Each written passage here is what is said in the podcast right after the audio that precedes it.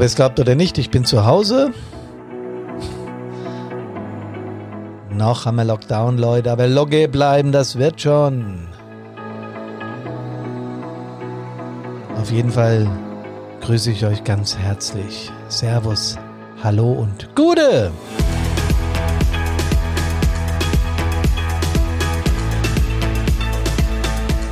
Corona weltweit. Ich glaube, wir alle können den Begriff nicht mehr hören, aber noch hat uns die Krise im Griff.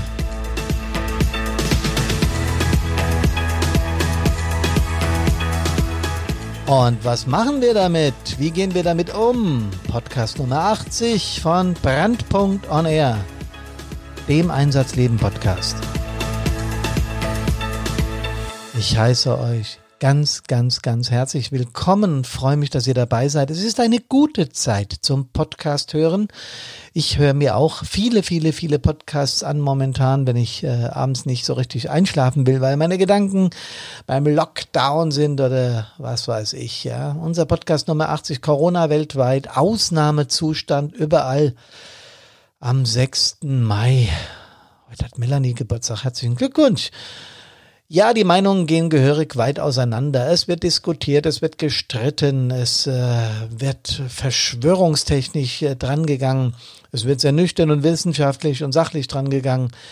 Die ganze Welt ist von diesem Thema tja, betroffen, das ist sowieso klar, aber es wird natürlich auch weltweit darüber diskutiert. Und jo, es ist auch gut, dass diskutiert wird, weil man muss ja nicht alles einfach erstmal so hinnehmen, wie es ist. Aber was ich dann erwarte, ist, äh, dass die Meinungen ja auch äh, von Wissenschaftlern anerkannt werden, weil äh, die wissen, glaube ich, besser wie wir, um was es geht. Ob die Maßnahmen jetzt korrekt sind oder überzogen, ja, wir alle wollen unsere Freiheit zurück, ist doch logisch. Ja, wir wollen wieder auf die Straße. Wir wollen wieder essen gehen. Das ist sowas, was Karina und ich sehr vermissen. Wir wollen wieder normal leben. Aber da gibt es so ein kleines Ding und das lässt es momentan mal nicht zu und das heißt Corona. Ich kann es auch nicht mehr hören, aber es ist ein Virus, das nun mal da ist und das kann bei Menschen Krankheiten verursachen. Ich habe mir das nochmal kurz angelesen, was da die Wissenschaftler über dieses Teil sagt, äh, dass es eben leichte Erkältungen bis hin zu schweren Erkrankungen auslösen kann.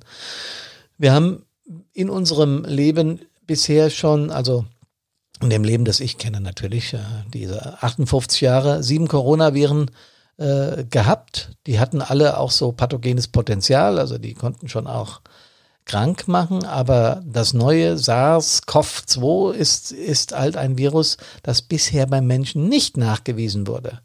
So. Und äh, aus diesem Virus entsteht Covid-19 und so bezeichnen die Spezialisten die Krankheit eine Infektion äh, die meistens mild und äh, jo, gut verläuft. Also die Leute kommen da gut raus.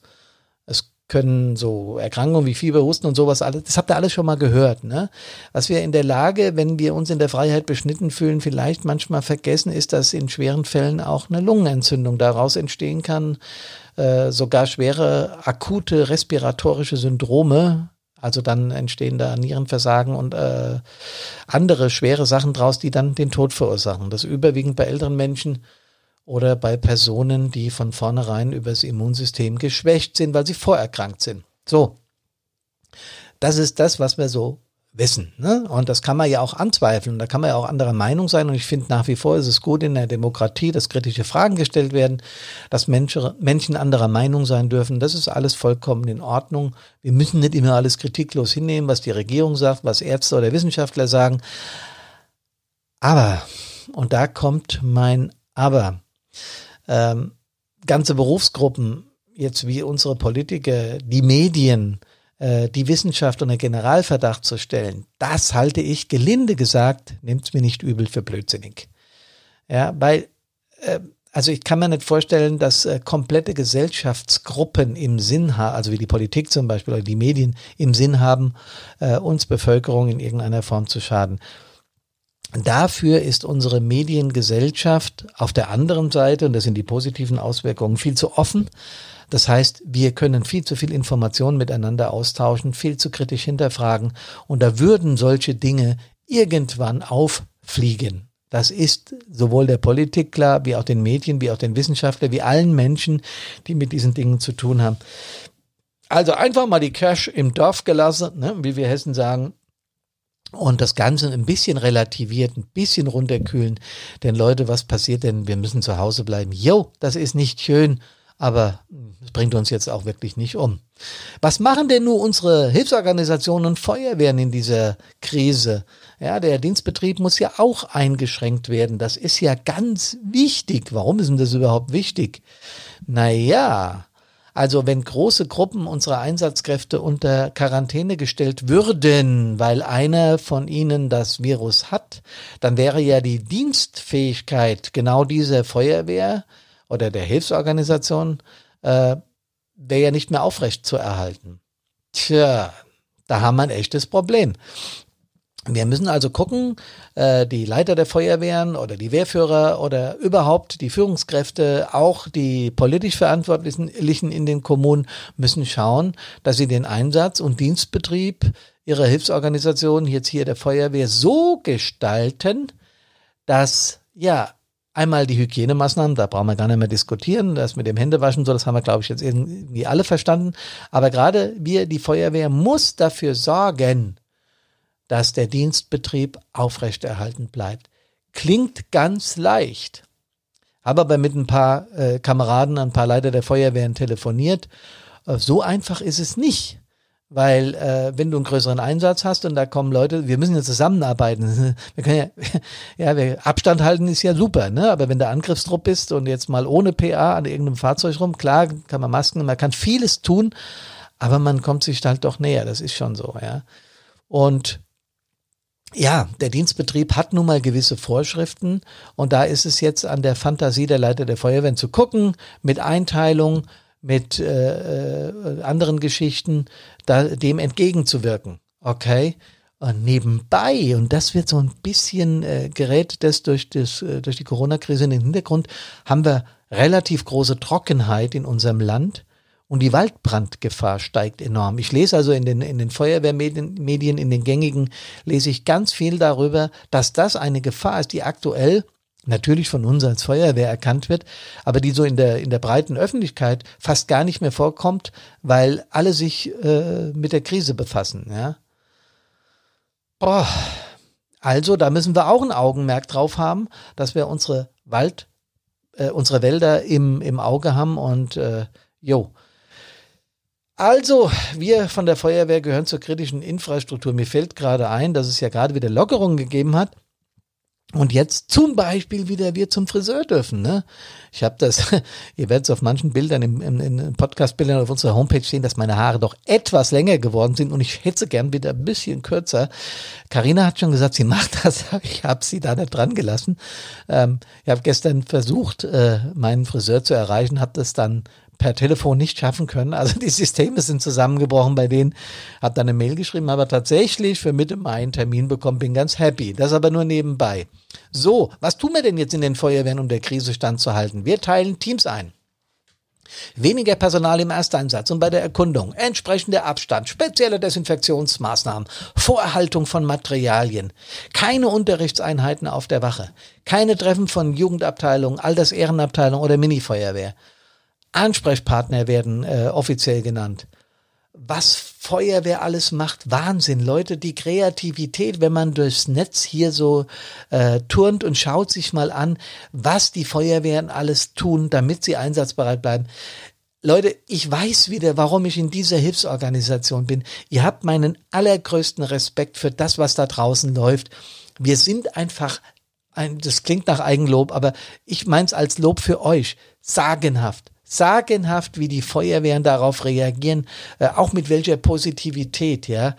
Und was ich alles gelesen habe, äh, äh was die Feuerwehr alles tun soll. Ja, wir sollen Desinfektionsmittel vor Ort bringen. Wir sollen hauptberufliche Virologen auf den Feuerwehrfahrzeugen mitführen, habe ich gelesen in einem Post. Ich habe gedacht, ich falle vom Glauben ab.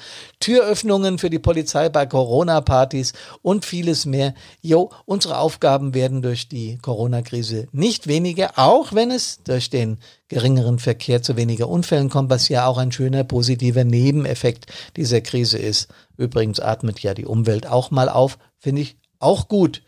So, also all das wird kreativ und mit sozialer Verantwortung von den Feuerwehren gemacht und das zeichnet uns auch aus. Ich liebe unseren Laden einfach, ihr merkt das schon, ne?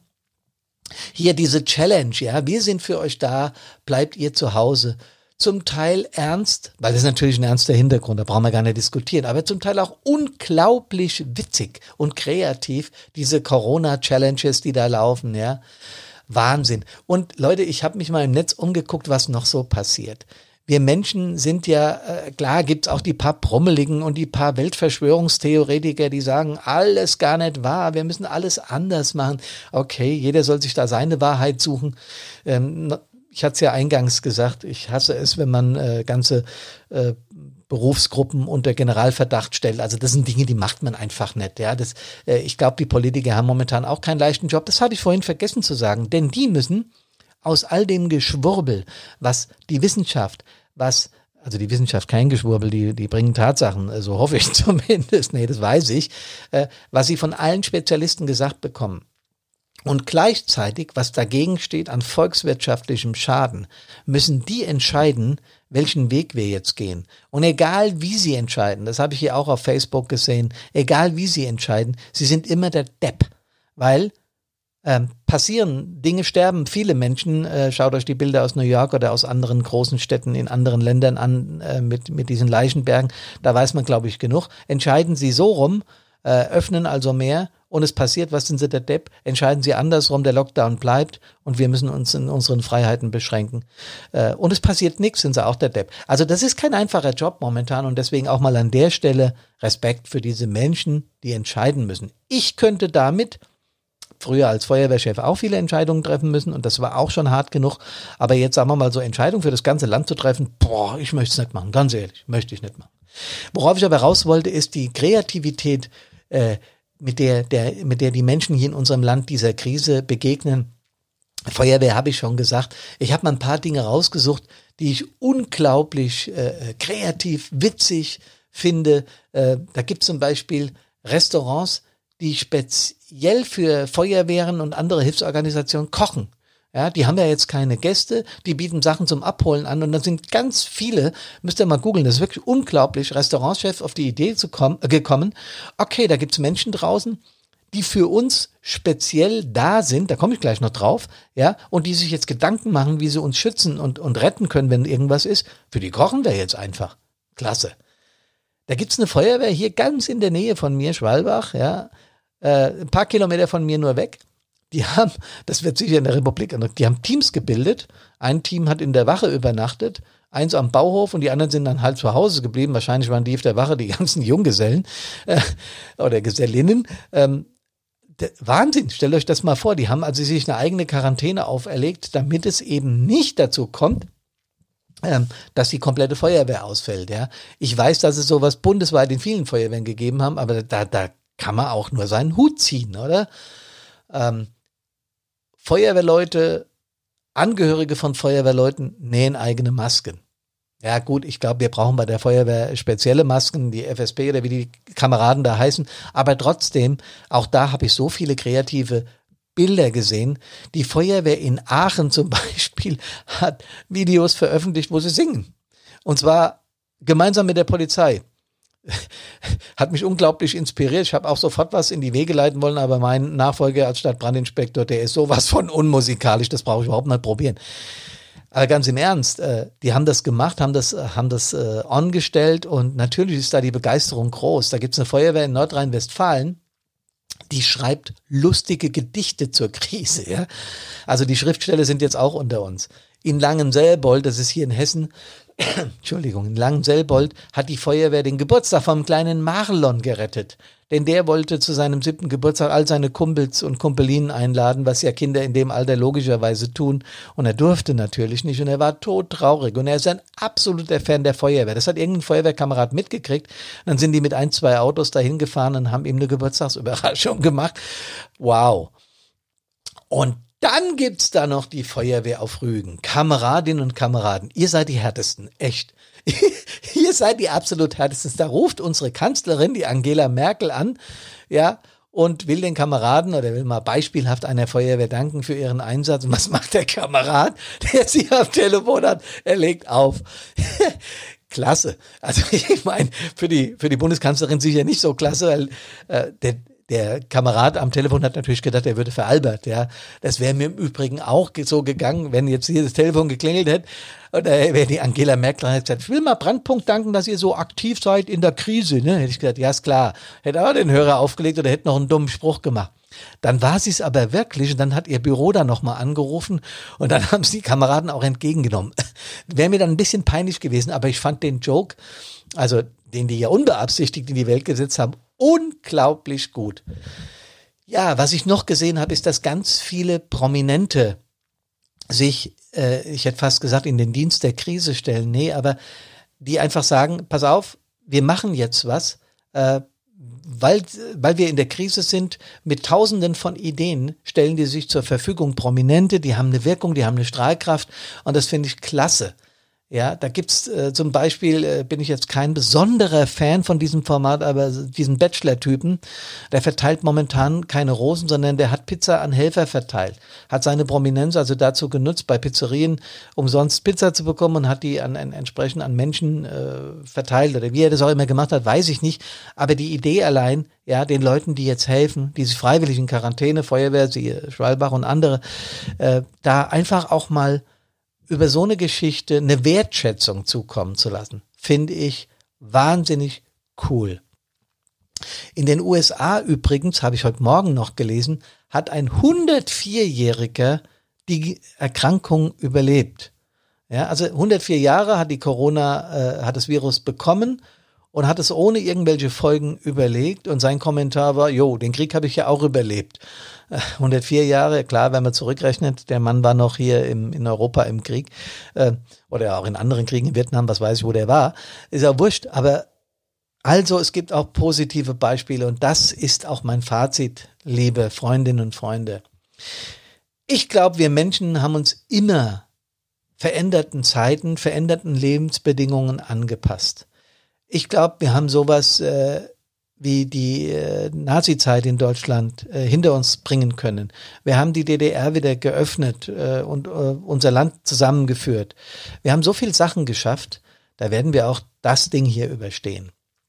Die Regierung, äh, die Verantwortlichen äh, in Bund, Land, Stadt, Kreis, äh, Regierungsbezirken handeln aus meiner Sicht verantwortungsbewusst. Die gucken hin und sagen, ey, das können wir jetzt schon riskieren und äh, wir haben es aber genau im Blick, wenn die Virologen sagen oder wenn die Tests und was weiß ich, die Zahlen wieder sich negativ verändern, dann müssen wir halt wieder Maßnahmen treffen. So ist es eben. Weil niemand von uns möchte, glaube ich, diese Entscheidungen treffen. Ich zumindest möchte es nicht. Äh, deswegen bin ich froh, dass es Menschen gibt, die das machen. Mein Fazit nochmal. Es geht auch positiv. Dunkle Zeiten gab es immer.